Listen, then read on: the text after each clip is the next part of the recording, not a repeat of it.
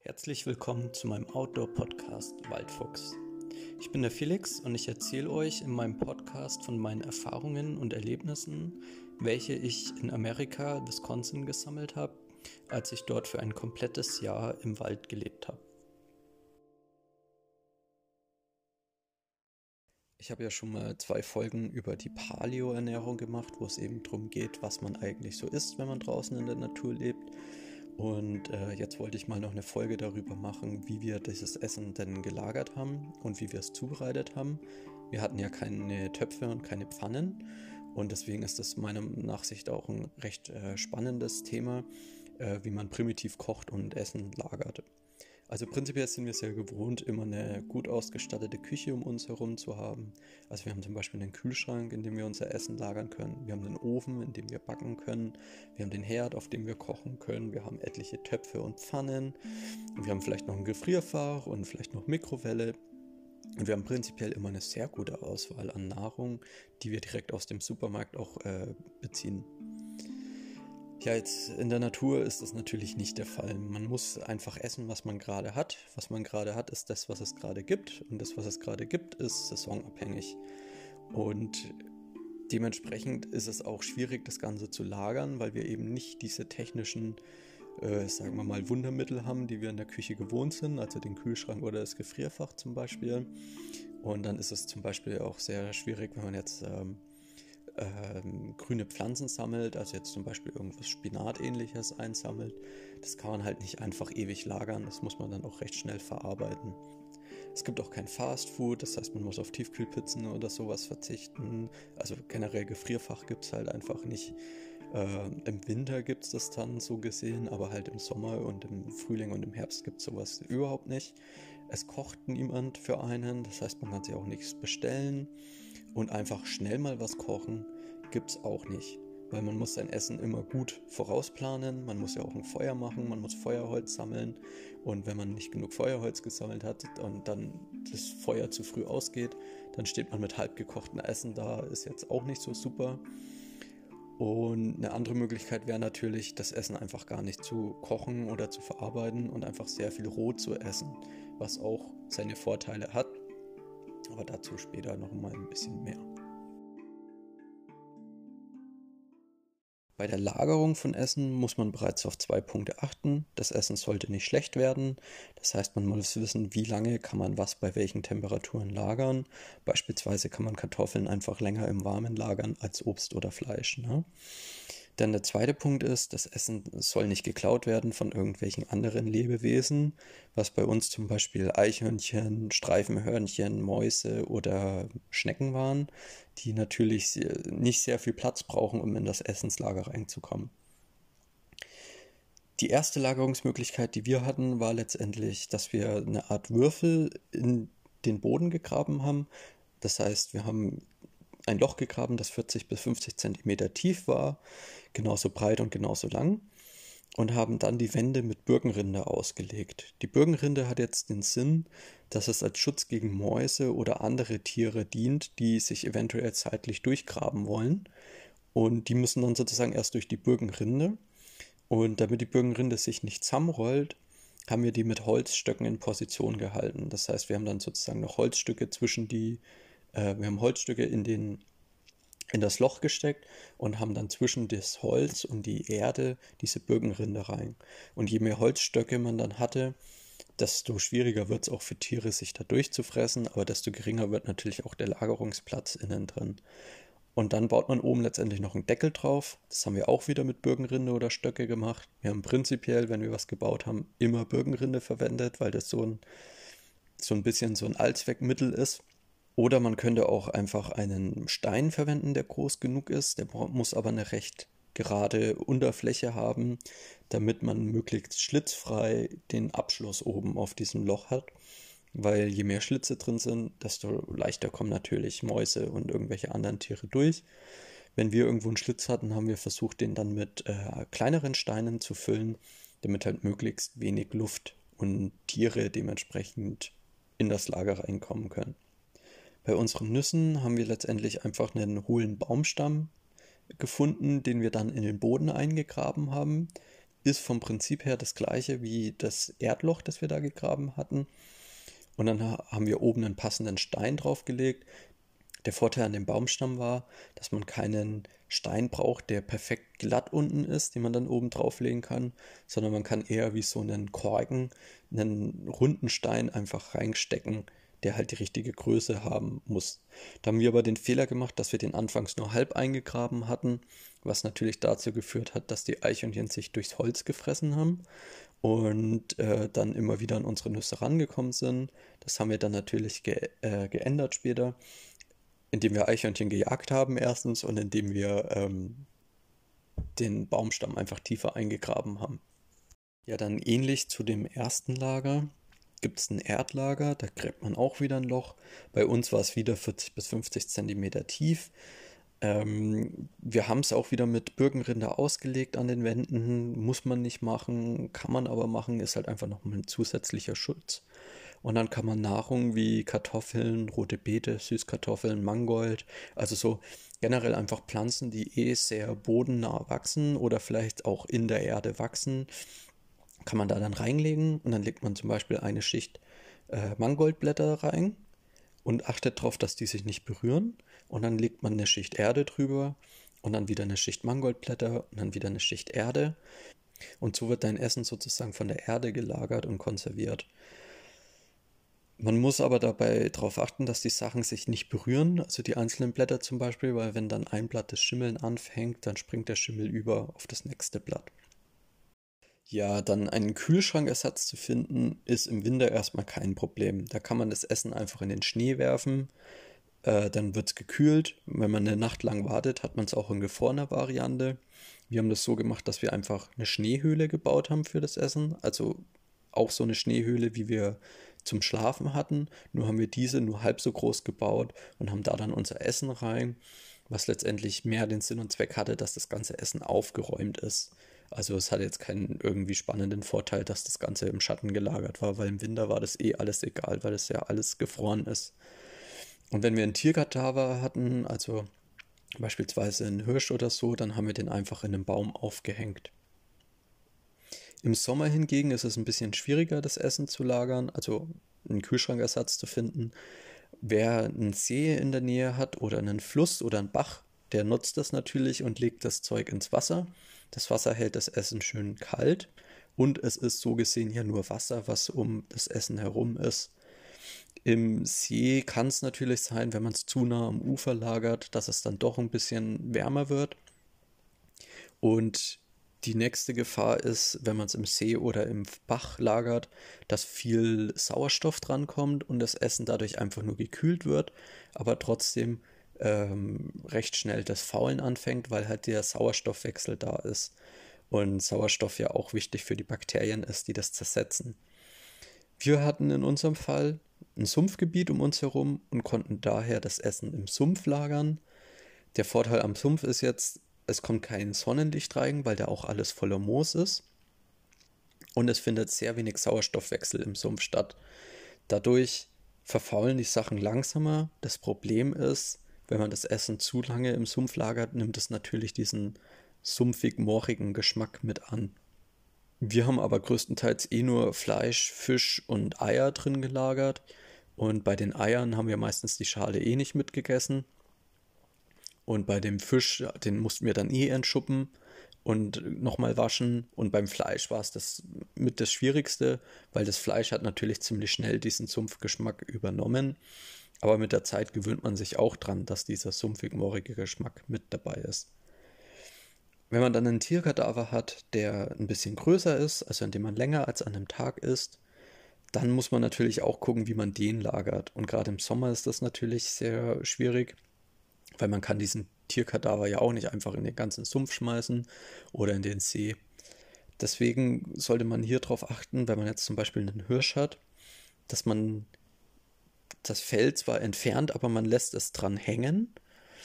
Und man schneidet sich dann immer so Stücke ab vom Hirsch. Und wenn man sozusagen fertig ist, dann packt man den Hirsch wieder in das Fell ein und hängt den dann irgendwo im, in den Baum, in den Schatten.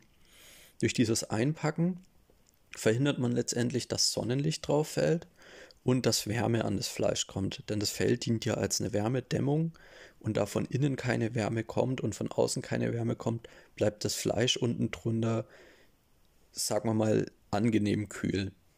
Das waren auch schon so ziemlich alle Lagerungsmöglichkeiten, die wir verwendet haben da draußen. Es gibt noch die Möglichkeit, einen luftdichten Bürgencontainer zu bauen oder einen Korb, in dem man das Essen lagert. Wir haben uns auch Körbe gebaut, aber wir haben die natürlich nicht für Essenslagerung verwendet, weil die waren einfach wichtige Werkzeuge für prinzipielles Tragen und Lagern von anderen Sachen. Dann bei der Essenszubereitung, das Einfachste ist natürlich, dass man das Essen roh isst, insofern es möglich ist. Es ist bei sehr vielen Sachen möglich. Es ist zum Beispiel bei Obst und Gemüse kein Problem. Wobei es beim Gemüse dann auch wieder drauf kommt. Also wenn man jetzt sehr stark stärkehaltige Gemüse isst, wie zum Beispiel Kartoffeln oder rote Beete, ist Rohessen jetzt auch nicht das Sinnvollste und empfehle ich auch keinen und äh, hoffe ich auch, dass das keiner macht, wenn er sich das hier anhört, weil man da wirklich sehr vorsichtig sein muss, wie viel man davon essen kann. Man muss es immer sehr gut kauen und man muss den Magen natürlich auch erst dran gewöhnen. Es ist auch bei Fleisch und Fett möglich, das teilweise roh zu essen. Es ist aber sehr gefährlich auch, weil man wissen muss, weil man wissen muss, was man eigentlich problemlos essen kann. Denn äh, es gibt die Gefahr, dass man Würmer, dass man sich Würmer einfängt oder dass man sich Krankheiten einfängt, wenn man nicht weiß, welches Fleisch man essen kann. Und wenn man Fleisch isst, muss man auch darauf achten, dass es natürlich gut gekaut wird, weil sonst kriegt man richtig schlimme Verdauungsprobleme. Und Eier kann man auch roh essen, das kennen ja auch viele, vor allem aus dem sportlichen Teil, dass man rohe Eier gern zum Muskelaufbau isst. Ja, und jetzt würde ich auch schon mal zu den überraschend vielen Verarbeitungsmöglichkeiten von Nahrung kommen in der Natur. Also logischerweise braucht man für alles irgendwie Hitze, also man braucht für alles ein Feuer. Und das Typischste ist natürlich, man hat einfach nur ein Feuer. So, und jetzt ähm, brate ich mein Essen einfach am Feuer. Das heißt prinzipiell, ich baue mein Feuertipi auf und habe dann meine Hölzer sozusagen so als Tippi da stehen und dann lehne ich mein Essen einfach mit an die Hölzer an. Das kann man zum Beispiel mit Gemüsescheiben machen oder mit, äh, mit, mit Blättern oder irgendwie sowas. Und was natürlich wichtig ist, ist, dass man das Essen dann nicht nur von einer Seite anbrät, sondern auch von der anderen. Das heißt, man muss es regelmäßig wenden. Und die Gefahr ist natürlich sehr, sehr groß, dass man das Essen verbrennt. Und vor allem, wenn man einfach nur grüne Blätter verwendet, wie zum Beispiel Lindenbaumblätter, die legt man hin und die kann man gleich wieder wegnehmen, weil die dann eigentlich schon komplett durchgegart sind. Was hierbei besonders spannend ist, ist, dass man Eier braten kann auf diese Art und Weise. Also die Eier müssen einfach in sicheren Abstand zum Feuer in die Asche gelegt werden, dass sozusagen die Hitzestrahlung das Ei noch erreicht. Das Schwierige hierbei ist wirklich genau die richtige Temperatur zu finden und das kann man, also das kann ich jetzt nicht beschreiben, was genau die richtige Temperatur ist. Aber prinzipiell legt man das Ei sozusagen einfach vom Feuer entfernt in die Asche und dann hält man mal seine Hand davor und fühlt diese Wärme, die eigentlich bei diesem Ei ankommt. Was wichtig ist, ist, dass man das spitze Ende nach oben richtet, wegen der Explosionsgefahr. Also weil die Eier haben ja unten eine Luftkammer am Boden und diese Luft dehnt sich ja aus, wenn die erhitzt wird und äh, führt dazu, dass oben die Spitze dann letztendlich aufplatzt und dann kann das Ei richtig rausschießen. Wir haben da immer einen, einen, kleinen Spaß draus gemacht und haben das Ei immer so gedreht, dass die Spitze auf den Gegenüber vom Feuer gerichtet war, sodass wenn ich nicht aufpasse und mein Ei explodieren sollte, dass ich dann wenigstens den Gegenüber abschieße. Es hat auch nie einer geschafft, äh, rechtzeitig zu reagieren und das fliegende Eis sozusagen mit dem Mund zu fangen. Also das Essen war dann einfach verschwendet, aber es war zumindest lustig verschwendet. Und was hier natürlich wichtig ist, dass man das Ei regelmäßig dreht, also wirklich regelmäßig. Wirklich alle 20 bis 30 Sekunden das Ei ein Stück drehen. Und was dann spannend ist, ist, wenn man es dann hinbekommen hat, das Ei auf diese Art und Weise zu kochen, dann schmeckt es komplett anders wie ein wassergekochtes Ei. Also es ist auf jeden Fall empfehlenswert und jeder, der am Feuer gern mal ein bisschen was grillt oder isst, der sollte das mal ausprobieren, einfach so ein, so ein Ei da in die Asche zu setzen und dann zu gucken, einfach nur durch die Wärmestrahlung das Ei zum Kochen zu bringen. Die nächste Möglichkeit wäre, Essen auf der Glut zu braten. Das heißt, man lässt das Feuer einfach runterbrennen, bis man nur noch Glut hat, so wie beim Grill, und legt das Essen dann auf die Glut. Das kann man dann eventuell noch mit Asche oder Glut oben bedecken, sodass es ähnlich wie im Ofen von beiden Seiten gebraten wird. Die Art und Weise mit Glut zu kochen eignet sich halt besonders gut bei Fisch und Fleisch. Den Fisch muss man logischerweise erst entschuppen und dann die Organe entnehmen. Das Problem an dieser Art ist jedoch, dass die Glut oder die Asche am Essen kleben bleibt. Was dann natürlich dazu führt, dass man diese Glut und Asche abkratzen muss oder dass die Haut von dem Fisch zum Beispiel, dass die Haut verbrennt. Mit Eiern sollte man sowas nicht machen, denn Eier kriegen einfach zu viel unkontrollierte Hitze ab und die werden dir dann früher oder später einfach explodieren. Gemüse und grüne Blätter kann man auf die Art und Weise auch gut grillen. Also jetzt zum Beispiel, wenn man jetzt sagt, okay, Brennnesselblätter oder Lindenbaumblätter wieder, die schmeißt man einfach schnell drauf und kann sie auch wieder gleich runternehmen. Was man bei der Glutmöglichkeit auch noch machen kann, ist, dass man sein Gemüse oder das Fisch und Fleisch in nasse Blätter einwickelt. Also richtig in richtig viele Schichten nasse Blätter, die man vorher ins Wasser taucht. Und am besten nimmt man da dann auch wieder Lindenbaumblätter, Brennnesselblätter oder irgendwelche anderen essbaren Blätter, weil sobald die dann letztendlich, also die legt man dann auf die Glut, diesen Ball sozusagen, und das Wasser verdunstet dann und das Wasser zieht dann letztendlich durch diesen Ball durch und was auch immer in der Mitte ist, wird gedünstet. Und wenn dann ein Blatt sozusagen trocken ist und abgeht, dann kann man das wegnehmen und kann es essen. Das ist halt der Vorteil, wenn man essbare Blätter dafür nimmt. Ja, die nächste Möglichkeit wäre sein Essen mit heißen Steinen zu kochen. Das kennen auch viele. Gerade große, flache Steine eignen sich gut als Pfannenersatz. Also ähm, wo man dann einfach letztendlich einen großen flachen Stein auf die Glut legt und der erhitzt sich dann und auf dem kann man dann einfach Fleisch und Fisch braten. Am besten verwendet man jedoch keine Sandsteine, denn je gröber die Steinzusammensetzung ist, desto eher platzen die Steine. Äh, das ist die Luftansammlung im Inneren der Steine, die kann sich ausdehnen, ähnlich wie beim Ei, was dann zu einer Explosion führt. Und im besten Fall reißt der Stein einfach und fällt auseinander. Aber im schlimmsten Fall kann es passieren, dass richtig Steinstücke durch die Luft fliegen. Und ich meine, das habe ich auch schon miterlebt, aber da war jetzt nichts sonderliches Schlimmes dabei bis jetzt. Aber man soll daher einfach eher auf feine Steine achten, die weniger Luft innen drin haben, was eben nicht dazu führt, dass die explodieren. Wenn man jetzt keine großen flachen Steine hat, die man auf die Glut legen kann, kann man auch kleine Steine im Feuer erhitzen und einfach in seine Holzschüssel geben. Das haben wir zum Beispiel verwendet, um Wasser zum Kochen zu bringen oder um Fett auszulassen. Ich weiß gerade kein besseres Wort dafür. Also vom Prinzip her hatten wir ja tierisches Fett und das war natürlich so, wie man es, so eine Fettschwarte, wie man es vom Essen kennt. Und unser Ziel war ja letztendlich, das Fett flüssig zu bekommen. Und ich weiß kein besseres deutsches Wort, als das Fett auszulassen. Was, worauf man hierbei achten sollte, ist, dass das Fett am besten gar nicht qualmen darf. Und auf keinen Fall schwarz qualmen, weil dann verbrennt das Fett. Und zusätzlich zu der Gefahr, dass Steine explodieren können und Stücke durch die Luft fliegen können, können die Steine einfach platzen, wenn sie eben sehr grobkörnig sind, was dazu führen kann, dass wenn man sich Steine in die Schüssel gibt und damit das Essen erhitzt, dass der Stein brechen kann und dann kann es passieren, dass man Steinteile im Essen hat. Den Fall hatten wir auch. Da hat sich einer von denen, der mit mir draußen war, hatte einen Stein im Essen, hat draufgekaut und hat sich dann den Zahn gespalten. Der musste dann von den Geiz abgeholt werden und musste zum Zahnarzt gebracht werden und der Zahnarzt hat dann den Zahn gezogen.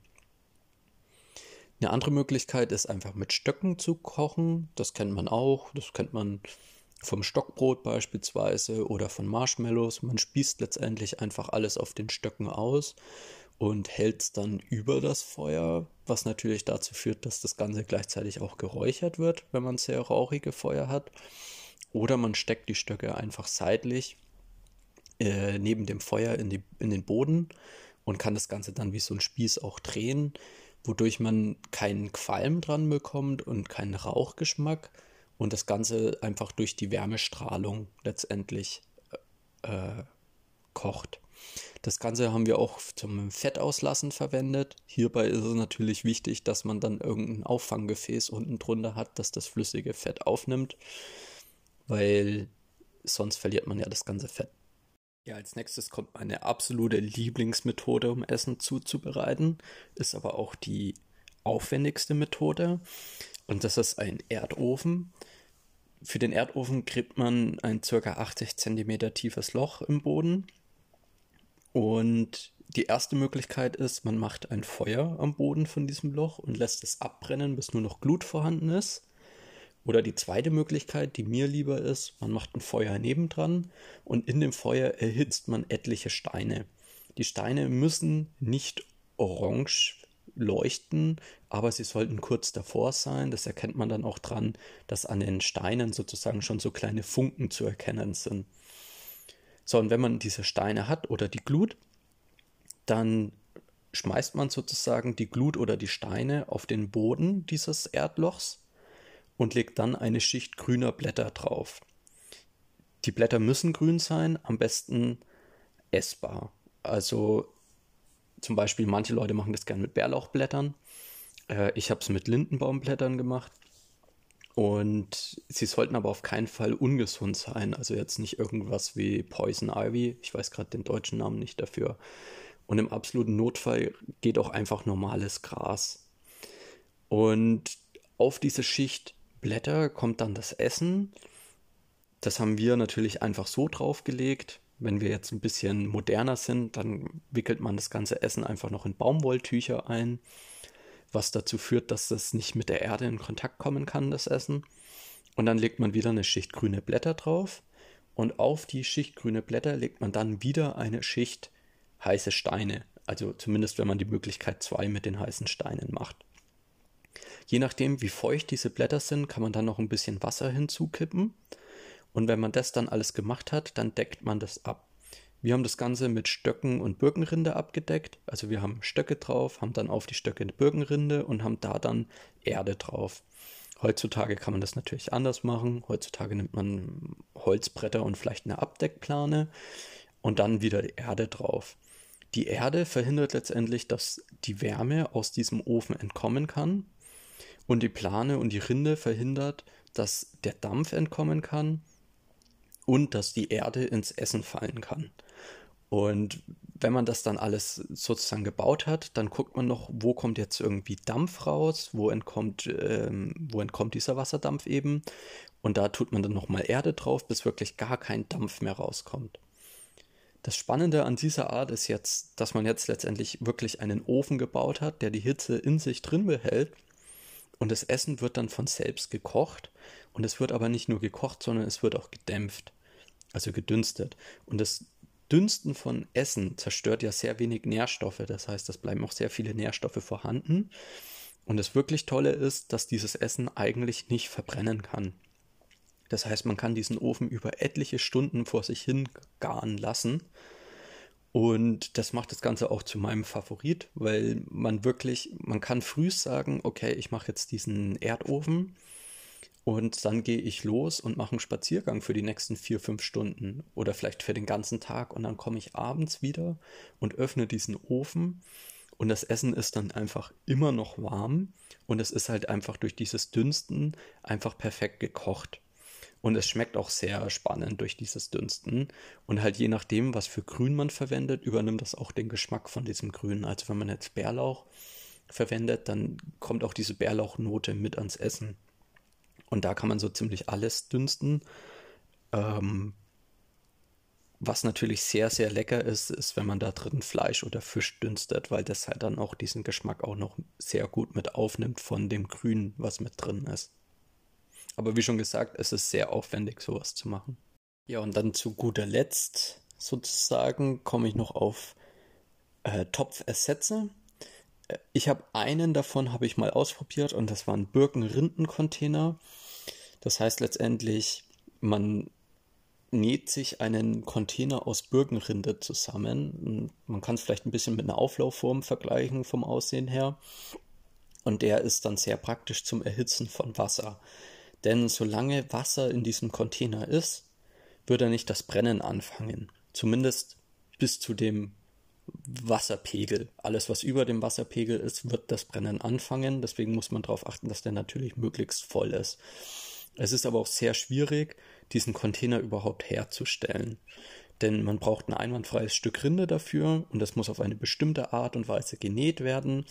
Und selbst wenn man das dann richtig macht, kann man nicht besonders sehr viel Wasser damit erhitzen. Also ich habe das ausprobiert, ich habe ein bisschen was davon geschafft zu erhitzen und dann ist mir aber der Container, äh, hat das Brennen angefangen und ist dadurch eingerissen und dann war mein Feuer aus, weil halt das Wasser ausgelaufen ist.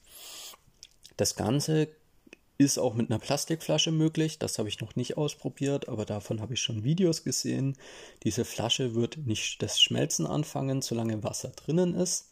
Da stellt man letztendlich einfach eine Plastikflasche auf die Glut und füllt die mit Wasser und dann fängt das Wasser innen drin das Kochen an. Das Ganze ist aber nur für Extremsituationen zu gebrauchen, da eben die Giftstoffe vom Plastik in das Wasser übergehen. Und das ist auch der Grund, warum ich das noch nie ausprobiert habe weil ich keine Lust habe, das Wasser zu trinken, aber es ist prinzipiell möglich. Und das Ganze ist auch möglich mit einem Lederbeutel. Bei dem Lederbeutel ist jedoch die Gefahr, also da muss man einfach dran denken, dass das Leder sich zusammenzieht, wenn es warm wird, was eben dazu führt, dass man diesen Behälter nicht komplett füllen kann, äh, weil dann die Gefahr natürlich groß ist, wenn man den erhitzt, dann zieht sich dieser Behälter einfach zusammen und das, der ganze Inhalt schwappt über den Rand raus, weil der Behälter nicht mehr groß genug ist. Ja, und das waren auch schon alle Möglichkeiten zum primitiven Kochen. Wie schon gesagt, bis auf diese Plastikflasche und diesen Lederbeutel habe ich auch alles selber ausprobiert und finde, dass jede dieser Kochvarianten seine Vor- und Nachteile hat und experimentiere immer gern damit rum. Es gibt bestimmt noch mehr, die ich einfach noch nicht kenne. Und ja, das war es dann auch schon wieder für heute. Und ich hoffe, dass, ähm, dass ich vielleicht den einen oder anderen dazu überreden konnte, mal sowas auszuprobieren.